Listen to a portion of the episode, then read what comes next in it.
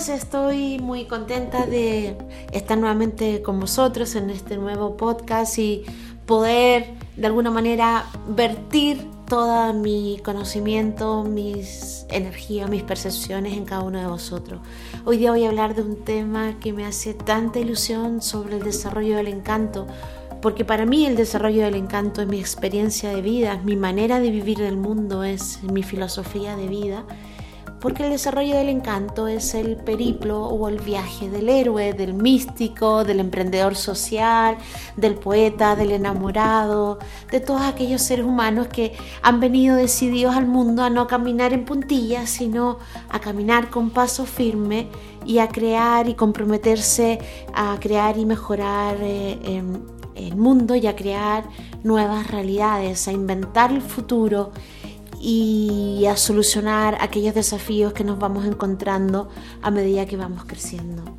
El desarrollo del encanto tiene que ver con poner nuestra energía creadora al servicio de la belleza, al servicio de los principios, al servicio eh, de lo positivo, porque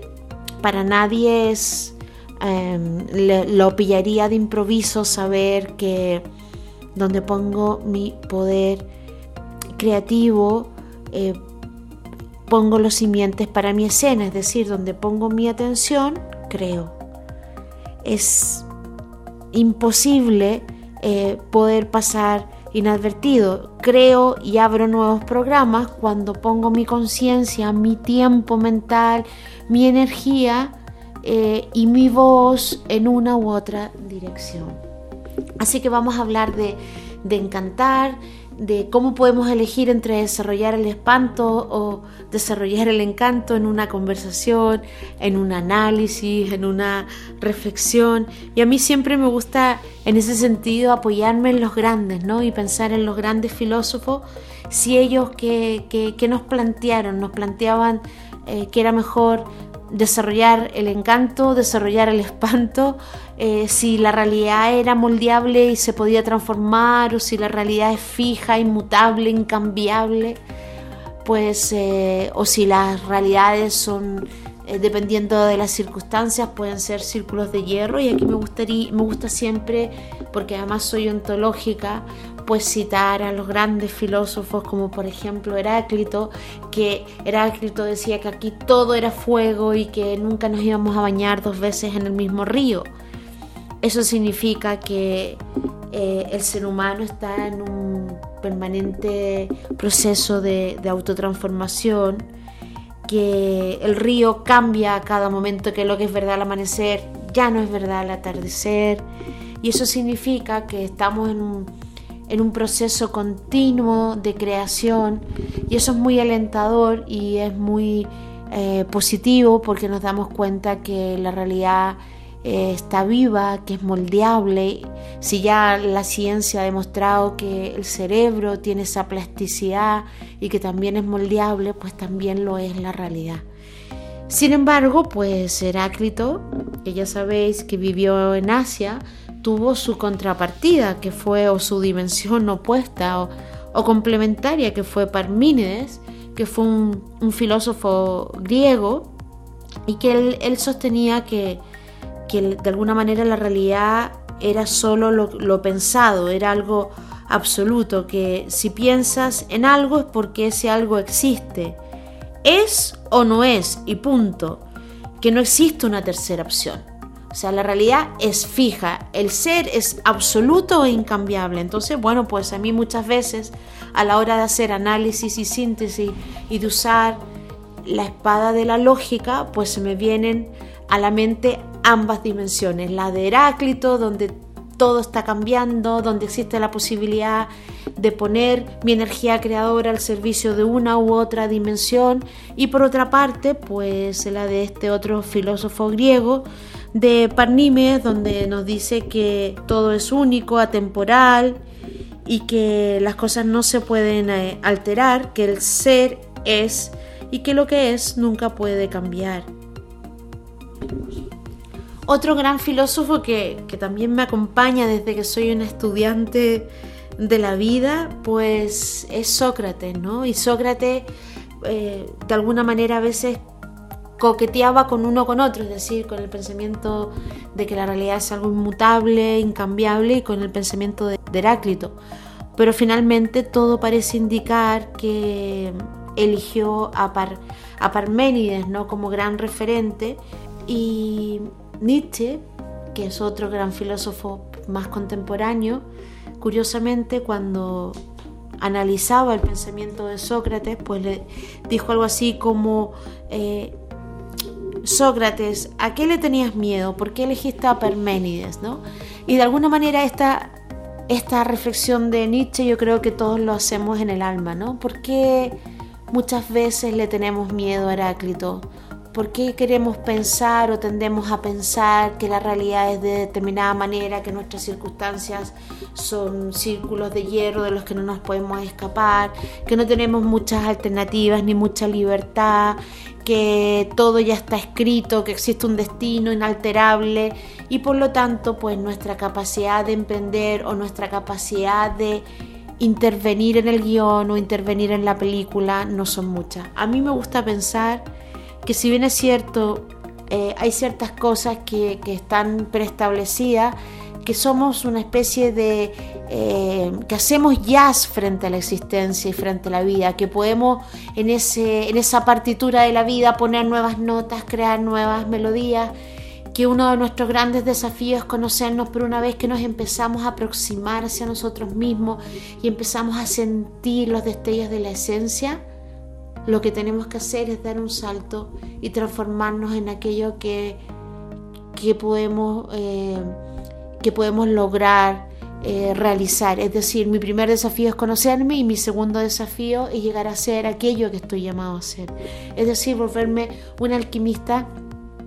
mío. Eh, trabajando y elaborando mi ego para luego transformarme en un alquimista social que es cuando ya me vuelvo un líder de una comunidad, de un equipo, de una fundación, de un movimiento, eh, un líder del mundo, ¿no? Entonces me gusta verlo de esa manera, me gusta eh, pensar que dos veces no me voy a bañar en el mismo río y cuando hablo del río me refiero también a mi propia realidad interior,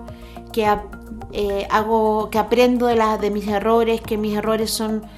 una manera de mejorar mi caligrafía existencial y que lo mejor está por llegar y que cada día es un lienzo en blanco y que tengo que tener el coraje de mirar hacia mi interior para poder dibujar nuevas geometrías afectivas, nuevas geometrías económicas y nuevas geometrías a la hora de relacionarme con el cielo. Por otra parte, creo que cuando estamos desarrollando el encanto, también la manera de, de ponerlo en la realidad es a través de realizar conversaciones eh, conscientes. Interpretamos a los seres humanos como, como seres lingüísticos, somos animales lingüísticos y el lenguaje no solo crea la realidad, sino que también la transforma. El desarrollo del encanto te vuelve más versátil, más flexible, entiendes que cada uno está asomado o escribiendo en la piel de la vida de acuerdo a su modelo interpretativo. No podemos decir cómo son realmente las cosas, solo podemos afirmar cómo las interpretamos, porque vivimos en mundos y realidades que son interpretativas, y esto de alguna manera nos permite acceder a la verdad, una verdad que sospecho es eterna. Actuamos de acuerdo a cómo somos y también somos de acuerdo a cómo actuamos. Desarrollar el encanto implica optar por la paz, implica optar por la belleza, implica optar por la abundancia, optar por la salud, optar por lo orgánico, optar por entender al otro antes que ser entendido, optar por entender que somos un yo infinitamente más grande de lo que pensábamos. Con todo esto lo que quiero hacer es invitarlos para que escuchéis mi audio del desarrollo del encanto y tengáis un poco una especie de caleidoscopio de lo que es la belleza, de lo que es la poesía, de lo que es el encanto, de lo que es la magia y que todos estos elementos los puedan ayudar en sus desafíos cotidianos. Si por ejemplo en algún minuto estás eh, con mucho tráfico y necesitas escuchar un audio en medio de ese caos de las grandes ciudades, en esos tiempos muertos entre un lugar a otro, o a lo mejor estás a la orilla de un nuevo proyecto, un nuevo amor, un nuevo cambio. Creo que escuchar el audio del desarrollo del encanto te va a ayudar a decir perdón, a decir seguramente hay una tercera alternativa, a decir em, a ser flexible, a buscar espacios de reflexión, de reflexión, a tener menos miedo y por ende a controlar menos y a tener más confianza y por ende a generar más espacios de aprendizaje. Así que eh, el desarrollo del encanto para mí es la miel de la vida,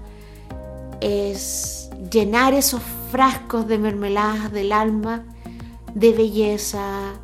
eh, de trascendencia, mm, de colores, con todas las semillas y la fuerza de la primavera para que cuando lleguen esas decisiones difíciles, esos momentos donde a veces la vida, la existencia nos lanza flechas, porque esta es una,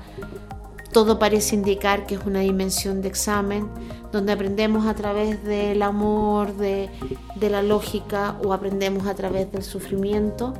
creo que darnos un tiempo para escuchar por qué es importante abrir la madeja al desarrollo del encanto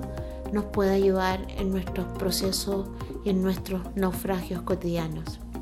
Así que pues eh, te invito a compartir un nuevo significado, te invito a que podamos crear una nueva realidad juntos, te invito a extender un hilo de oro entre tu esencia y la mía y que juntos podamos eh, descubrir el corazón de los universos. Muchas gracias por este tiempo que hemos compartido juntos. Gracias por tu confianza. Gracias por eh, poner eh, tu energía junto a la mía. Y espero que teniendo un poquito más de conciencia de que no nos vamos a bañar dos veces en el mismo río, entonces ya que la realidad está permanentemente cambiando y danzando con nosotros, que nosotros de alguna manera también dancemos con la realidad y dancemos con la vida. Seguramente desarrollar el encanto equivale a vivir en armonía, plenitud y abundancia. Muchísimas gracias por todo lo que me habéis eh, y me estáis eh, escribiendo y comentando en las distintas redes sociales. A veces tardo un poquito en contestar vuestros correos, pero eh, me siento súper afortunada de poder generar esta relación con vosotros. He venido al mundo, creo, a servir como todos, a cumplir una misión como todos los que me escucháis. Todos tienen una misión, pero me siento súper enamorada de los seres humanos y en la medida en que vosotros me contáis vuestros mundos, vuestras eh, inquietudes, pues le da mucho más sentido a todo esto y me siento mucho más cerca de vosotros. Cada día eh, que tengo un desafío, siempre recuerdo que, no soy la gota, sino que soy parte del océano. Eh, como ejercicio que les dejo para este día es asomaros a, a la ventana, sentir eh, la comunión que hay entre todo lo que existe y muy pronto las pestañas de la alegría rozarán nuestra cara.